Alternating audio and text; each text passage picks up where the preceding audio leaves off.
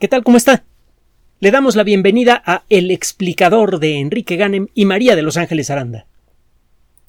La colonización del sistema solar todavía no es una realidad, pero es un proceso que parece imparable. Existen muchos motivos económicos y estratégicos para eh, colonizar el sistema solar, existe la base tecnológica suficiente y existe, muy importante, el deseo, la voluntad para arrancar el proceso. Sea por parte de la iniciativa privada como la empresa SpaceX, sea por parte de los gobiernos de varios países del mundo, el caso es que existen todos los factores básicos para que se establezca una presencia definitiva, para que se establezcan colonias humanas permanentes fuera de la Tierra, en otros objetos sólidos del sistema solar. Existen desde luego todavía muchos problemas técnicos por resolver, pero todos esos problemas técnicos eh, van cayendo uno a uno frente al embate continuo de los ingenieros. Verá, cuando no existe un principio natural que prohíba un proceso, que prohíba conseguir algo, ese algo tarde o temprano se hace realidad. No siempre como queremos. Por ejemplo, se llegó a creer que podríamos construir máquinas voladoras baratas, eh, unifamiliares, que podríamos utilizar libremente a estas alturas. Mucha gente pensaba que en el siglo XXI todo mundo tendría una nave voladora en lugar de un automóvil. Esto eh, todavía es impráctico y lo va a ser por un buen tiempo entre otras cosas por cuestiones de seguridad. Eh, bastaría con una pequeña falla mecánica para generar un problema mayor. Eh, imagínese cuántos automóviles se descomponen todos los días en la Ciudad de México y ahora imagínese que eso pasa con máquinas voladoras. Eso para comenzar. Y existen muchos otros problemas eh, técnicos por resolver. El caso es que cuando existen los elementos suficientes, esos problemas técnicos que de momento hacen imposible conseguir algo, acaban desapareciendo. Por mucho tiempo la idea de viajar a, eh, eh, para establecerse a otros objetos grandes del sistema solar era, y lo hemos dicho en otras ocasiones, de tan impráctica, la idea era ridícula. En la actualidad ya no lo es.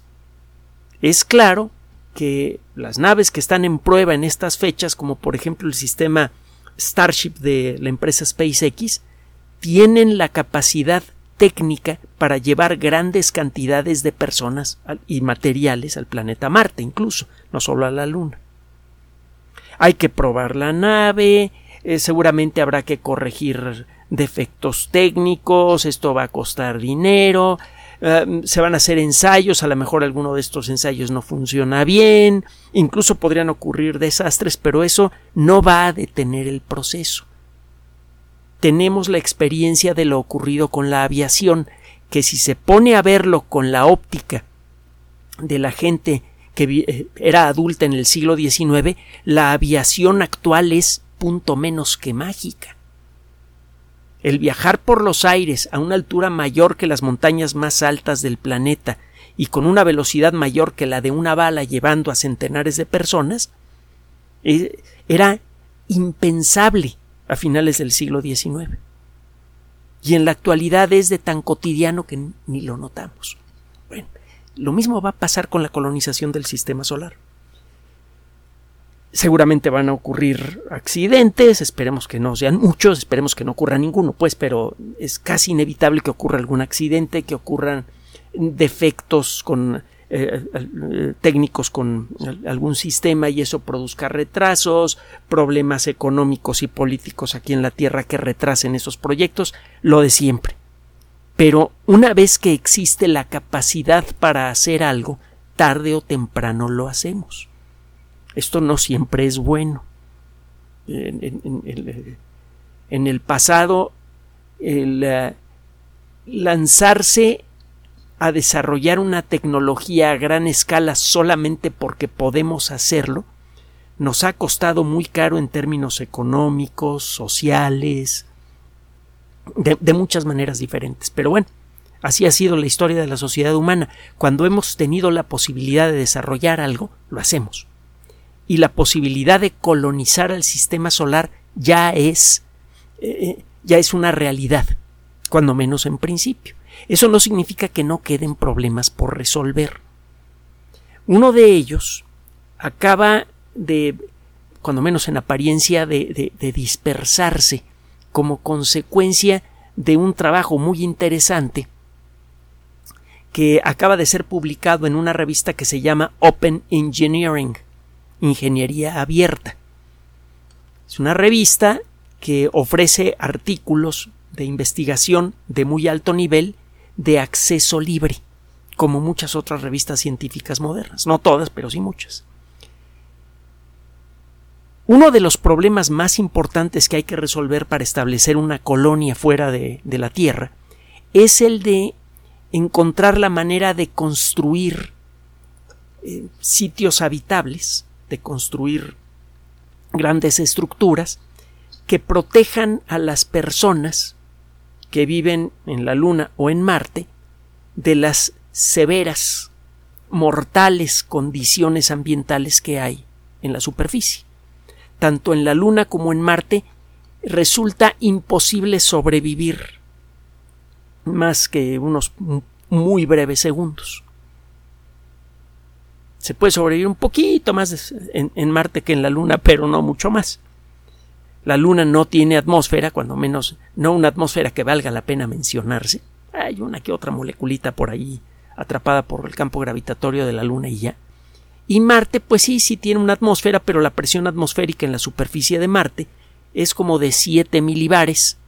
La, la presión atmosférica en uh, la superficie del mar, que es la que se utiliza de referencia aquí en la Tierra, es de 1024 milibares. Así que para usted y para mí, Marte no tiene atmósfera. Si usted se quitara su casco en Marte, experimentaría la misma breve y desagradable sensación que sentiría si se quitara su casco espacial en la Luna. Daría lo mismo. No duraría mucho la experiencia, como le dije, pero sería muy desagradable. Bueno, eh, la Luna y Marte tienen eh, presentan eh, serios problemas para la habitación que son derivados precisamente de esto, de la falta de atmósfera. Para comenzar, pues, se necesita atmósfera para poder respirar, una atmósfera es necesaria para mantener el agua líquida, no pueden existir grandes cuerpos de agua en un ambiente en donde no existe una presión atmosférica apreciable. Entonces en Marte eh, usted no solamente va a tener, o en la Luna, no solamente va a tener que enfrentar la falta de aire para respirar, no va a tener cuerpos de agua líquidos, eh, de agua líquida, perdón, de fácil acceso. Además, muy importante, la radiación que viene del espacio, tanto del Sol como de otros objetos celestes, eh, es, uh, es considerable. La radiación aquí en la Tierra, a nivel del mar, usted puede detectar eh, radiación proveniente del espacio. Esta es la primera detección que se hizo de esta radiación espacial. Eh, se realizó a finales del siglo XIX, principios del XX más o menos, cuando fueron descubiertos los rayos cósmicos. Era claro que del cielo eh, viene algo de energía radioactiva, es decir, de átomos despedazados,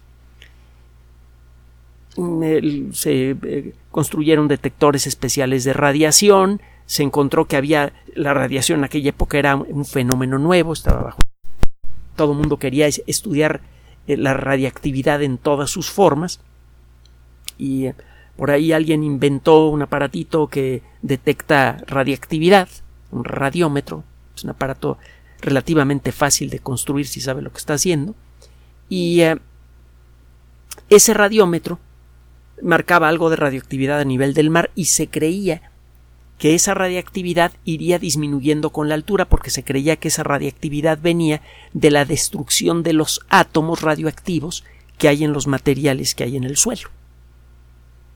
Y fue una sorpresa enorme la que se llevaron los, los científicos que se subieron en un globo y empezaron a medir la radiactividad natural del ambiente a distintas alturas sobre el nivel del mar. Vieron que mientras más se alejaban de la superficie de la Tierra, más intensa era esa eh, radiactividad.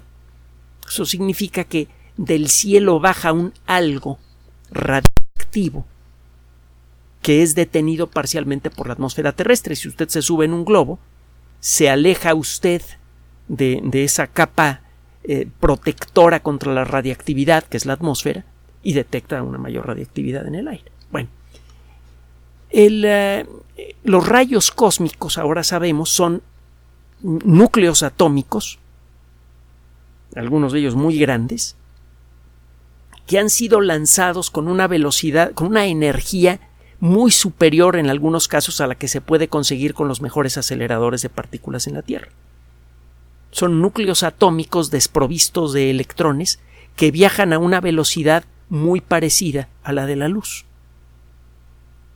Y estos núcleos atómicos,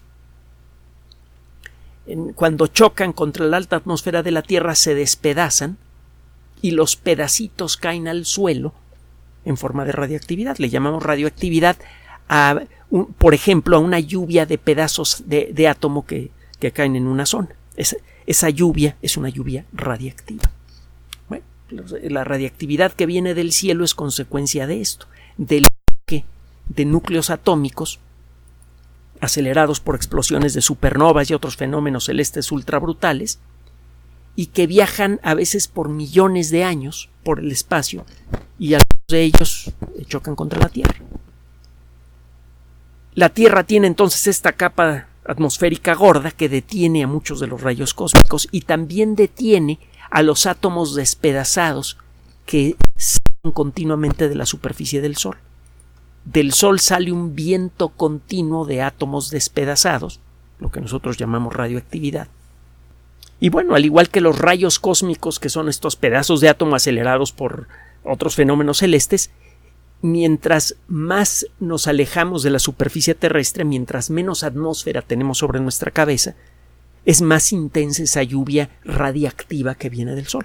En pocas palabras, si usted quitara la atmósfera de la Tierra, estaríamos sometidos a una lluvia radioactiva constante de partículas subatómicas que se mueven a gran velocidad, que vienen del Sol o de otros objetos del espacio profundo. Eso es lo que pasa en la Luna y en Marte. Los astronautas de las naves Apolo decían que a veces cuando eh, tenían los ojos cerrados veían destellos, como chispitas.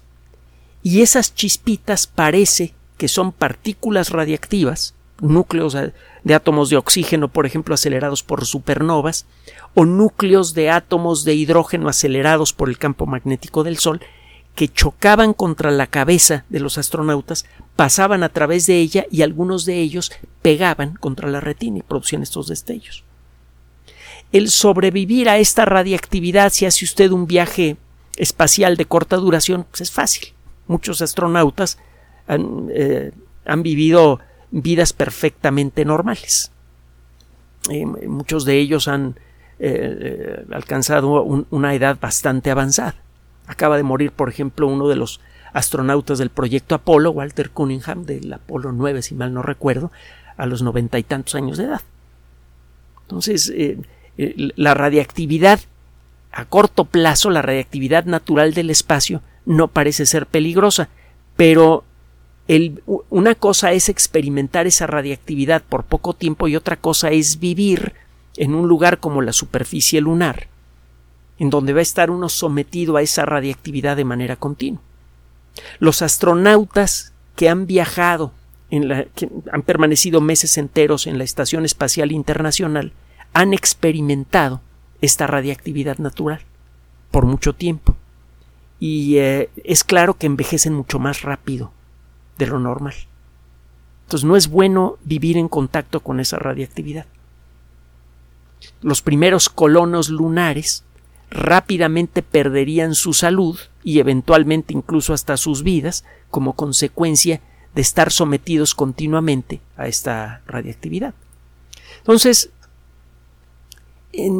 es necesario encontrar alguna forma de proteger a los astronautas de este fenómeno. Bueno, a los, a los nuevos colonos del sistema solar. Y eh, lo ideal entonces sería el protegerlos cubriéndolos con una capa gruesa de algún material que los proteja. No se le puede poner atmósfera a la Luna todavía.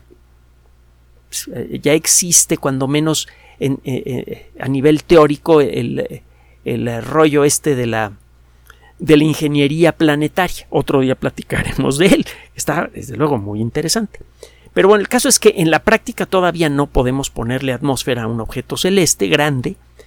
Eh, en el caso de la Luna sería especialmente difícil porque pues, para comenzar la Luna no tiene un lugar de donde podamos sacar mucho gas para crearle una atmósfera. Eh, con Venus y con Marte es otra cosa. Allí sí es muy probable que podamos fabricar una atmósfera sintética para esos cuerpos celestes. Pero bueno, ya regresando a lo práctico. ¿Cómo colonizar la Luna sin que los astronautas se mueran a la larga como consecuencia de este baño radioactivo que recibirían continuamente? La respuesta es pues protegiéndolos de la radiactividad. ¿Cómo? Pues eh, la idea sería que los astronautas vivieran en estructuras gruesas de concreto, que es muy bueno para detener el tipo de radiactividad que viene del espacio. Eh, si los astronautas pudieran vivir en estructuras de concreto sólido grandes, tendrían un nivel de protección bastante adecuado contra la radiactividad natural del espacio. El problema es que fabricar concreto en la actualidad es algo muy difícil cuando menos desde la perspectiva de, de, la industria aeroespacial. Fabricar concreto implica utilizar grandes, en la actualidad aquí en la Tierra, implica utilizar grandes cantidades de agua. Es una actividad eh, en ese sentido muy agresiva con el ambiente. Implica también eh, mucha minería. Hay que buscar la materia prima para fabricar el concreto. Eh, necesita pues, entonces en llevar maquinaria pesada para hacer minería, para encontrar la materia prima que necesita usted para fabricar estos materiales. Eh, necesita usted también en, maquinaria pesada, eh, consumir grandes cantidades de combustible. Es, es, un proceso costoso el fabricar concreto. Impráctico. Se llevarse una fábrica de concreto a la luna imposible. Llevar materiales prefabricados de concreto pues, es ridículo, el concreto es pesadísimo. Eh, sabemos que podemos fabricar eh, concretos muy resistentes a partir de materiales como el polvo lunar. Conocemos la química del polvo lunar gracias a las muestras traídas por el proyecto Apolo y eh, eso significa que podríamos en principio construir, tener la materia prima para fabricar el concreto que necesitamos para todas las estructuras que queramos. El caso es que esta, eh, esa materia prima es insuficiente. En el concreto terrestre se utiliza polvo de roca caliza que ha sido calentado. Este calentamiento hace que cambie la estructura molecular del carbonato de calcio y cuando se mezcla con agua las moléculas del concreto, otro día nos metemos con la química del concreto que tiene cosas muy interesantes, hay, concretos que se pueden construir para que sean autorreparables y hay otros concretos que se pueden reparar con la ayuda de bacterias. Pero otro día platicamos de. El caso es que cuando usted le echa agua al concreto, ocurre una reacción química que libera calor y que liga a las moléculas de carbonato y se forma una red tridimensional de moléculas de carbonato muy rígida y por eso el concreto es tan resistente cuando está bien hecho. Sería ideal poder conseguir esto con un material que no requiera agua o muy poquita agua, porque en Marte y en la Luna el agua va a ser un problema, sobre todo al principio. Eventualmente podríamos fabricarla, aprovechando la energía del Sol con fotoceldas y con ciertas mañas. Pero inicialmente no habría agua, o casi agua, más que para beber y para producir alimentos. No habría agua para fabricar concreto. ¿Qué se puede hacer? Lo que se propone en el, artículo que le digo, acaba de ser publicado en la revista Open Engineering, Ingeniería Abierta. Es eh, algo muy, muy creativo, muy interesante. Resulta que estas personas han hecho varios experimentos en los que mezclan polvo simulado de la Luna o de Marte. Tenemos muestras de polvo lunar y varias naves espaciales han, eh, que han llevado laboratorios eh, químicos en su interior desde los Vikingo 1 y 2 en la década de los 70, eh, eh, han, analizado el polvo marciano y han podido determinar su composición química con, precisión. Entonces, estos investigadores toman polvo marciano y polvo lunar simulados, sintéticos, dentro de una cámara en donde le sacan todo el aire, lo someten a condiciones lunares, lo mezclan con uh, celulosa bueno, más bien, perdón, con almidón, que es una molécula que está construida con los mismos eh, eh, elementos, ahorita le digo cuáles. Y esa mezcla de polvo de concreto con, eh, con almidón y con una cantidad ridículamente pequeña de agua permite crear un concreto especialmente resistente, tanto que no solamente va a resultar de interés en la Luna, va a ser de gran interés aquí en la Tierra. Este eh, material le llaman Starcrete. En inglés suena bien, en español sería algo así como estrellacreto o el concreto estelar. Starcrete es un material que tiene una resistencia espectacular. Usted habrá visto que muchos materiales los ponen en aparatos, eh, en laboratorios de ingeniería para ver qué también soportan distintos esfuerzos. Por ejemplo, eh, toman una pieza y la empiezan a estirar hasta que se rompe, o la comprimen hasta que se rompe, o la tuercen hasta que se rompe. Con esto obtienen una serie de datos que sirven para calcular la fuerza de estos materiales y esos datos a su vez sirven para calcular las características de una construcción. Si usted quiere saber si la columna que va a utilizar para eh, soportar una parte de un edificio tiene el grosor apropiado, acude usted a esas tablas que le dicen, mira, un concreto bien, bien mezclado de tales características debería tener una resistencia a la compresión de tanto y a la tensión de tanto y a la torsión de tanto. Bueno, resulta, este es uno de los datos que aparece en el artículo, que el estrellacreto, el Starcrete, tiene una resistencia a la compresión de 72 megapascales. El pascal es una medida que se utiliza en el mundo de la física y de la ingeniería para medir la presión. 72 megapascales, megapascales son 72 millones de pascales. Esta cifra a lo mejor no le dice nada a usted. El concreto ordinario tiene una resistencia a la compresión de 32 megapascales. El eh, concreto estelar tiene más del doble de resistencia a la compresión.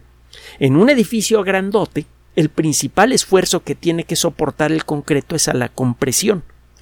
el, peso de la edificación trata de aplastar a la estructura. Y lo que, eh, se resiste a este, esfuerzo de aplastamiento producido por la gravedad es la resistencia del concreto al aplastamiento, a la compresión. El, el estrellacreto, el Starcrete hecho con material marciano, tiene una resistencia de 72 megapascales. El hecho con polvo lunar tiene una resistencia mayor de 91 megapascales. Es prácticamente el triple que el concreto ordinario. Esto de arranque es muy interesante, pero hay otros factores que hay que considerar. El almidón es muy fácil de fabricar el almidón está hecho de moléculas de glucosa encadenadas de cierta manera. Si usted encadena de manera diferente estas moléculas, forma eh, otro tipo de moléculas orgánicas. Hay muchas moléculas orgánicas que están hechas de glucosa. El almidón es un material bien conocido que se fabrica en grandes cantidades con facilidad. Sería muy fácil de fabricar en la Luna y en Marte porque pues, una de las primeras cosas que va a poner usted allí es una granja hidropónica va a poner una estructura eh, eh, perfectamente cerrada, en su interior va a poner un montón de plantitas que va a regar con muy poquita agua, con técnicas hidropónicas avanzadas. estas plantitas van a producir comida y también van a producir grandes cantidades de almidón. Si pone usted suficientes plantas, podría sacar todo el almidón que necesita para fabricar el, concreto. Y como necesita muy poca agua, el agua que utilice usted para fabricar su concreto no va a tener un impacto en el presupuesto de agua de la nueva colonia. Va a ser perfectamente factible empezar a construir estructuras grandes, ultra resistentes, muy densas, que detengan bien a la radiactividad y que sean lo suficientemente resistentes para contener la atmósfera que va usted a meter en ella. Estas estructuras no solamente van a tener que soportar su propio peso, que en la Luna y en Marte no va a ser tan grave porque la gravedad es menos intensa allí, pero también va a tener que soportar la presión de la atmósfera que va usted a meter en el interior. Van a ser como globos hinchados, pero de concreto en lugar de plástico, en lugar de hule. Este material tiene todas las características. La resistencia, el, la, disponibilidad, es cosa nada más de agarrar material que hay en el suelo de la Luna o Marte para hacer esto. El, um, el otro material, el almidón, usted lo puede fabricar en la superficie de la Luna y Marte en cantidades ilimitadas si tiene usted suficiente paciencia y recursos. De pronto todo, todo e, e, e, este asunto de la, imposibilidad de llevar concreto a Marte se resuelve de un solo plumazo con mucha facilidad. Se vuelve fácil todo lo que tiene que hacer es poner una planta, encontrar fuentes de agua, que ya las tenemos identificadas en la Luna y en Marte, hay más en Marte que en la Luna, cuando menos hasta ahorita. Poner allí una granja hidropónica, que ya las tenemos bien entendidas, y utilizar parte de la producción de esa granja hidropónica para generar el almidón que necesita para fabricar el concreto. Empieza usted a hacer sus construcciones y una vez que tiene la primera construcción grande, puede usted ampliar sus plantas hidropónicas para que produzcan más comida y también para que produzcan más almidón. Y el proceso eh, eh, em, empieza a funcionar como una bola de nieve. Empieza a crecer cada vez más rápidamente. Esto se podría acelerar en mucho la construcción de estructuras de concreto que tienen muchos aspectos interesantes por encima de las estructuras metálicas que serían las otras estructuras que usted podría utilizar para las primeras colonias lunares o marcianas.